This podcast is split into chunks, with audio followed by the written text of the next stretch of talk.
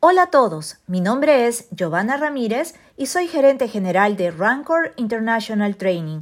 Bienvenidos al cuarto episodio de Foco Laboral, nuestro podcast de coyuntura laboral.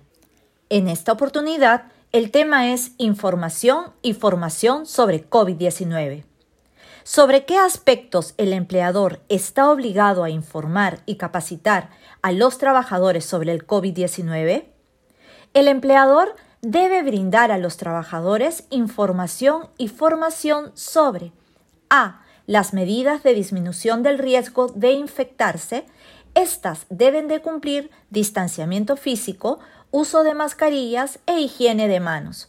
b. las medidas preventivas para reducir el riesgo de transmisión dentro del centro de trabajo, en la comunidad y en el hogar.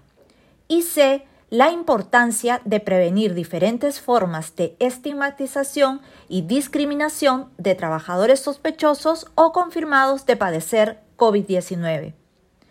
Estas obligaciones también alcanzan a trabajadores remotos y terceros sin vinculación laboral. Para las obligaciones de información y formación sobre el COVID-19 se considera trabajador A. a los trabajadores de la empresa, B al personal de las contratas, subcontratas o de cualquier tercero, destacado o desplazado a la empresa principal. Y C a las personas que, sin vínculo laboral, prestan servicios dentro del centro de trabajo. Agradecemos su atención y nos encontramos pronto en un nuevo podcast Foco Laboral.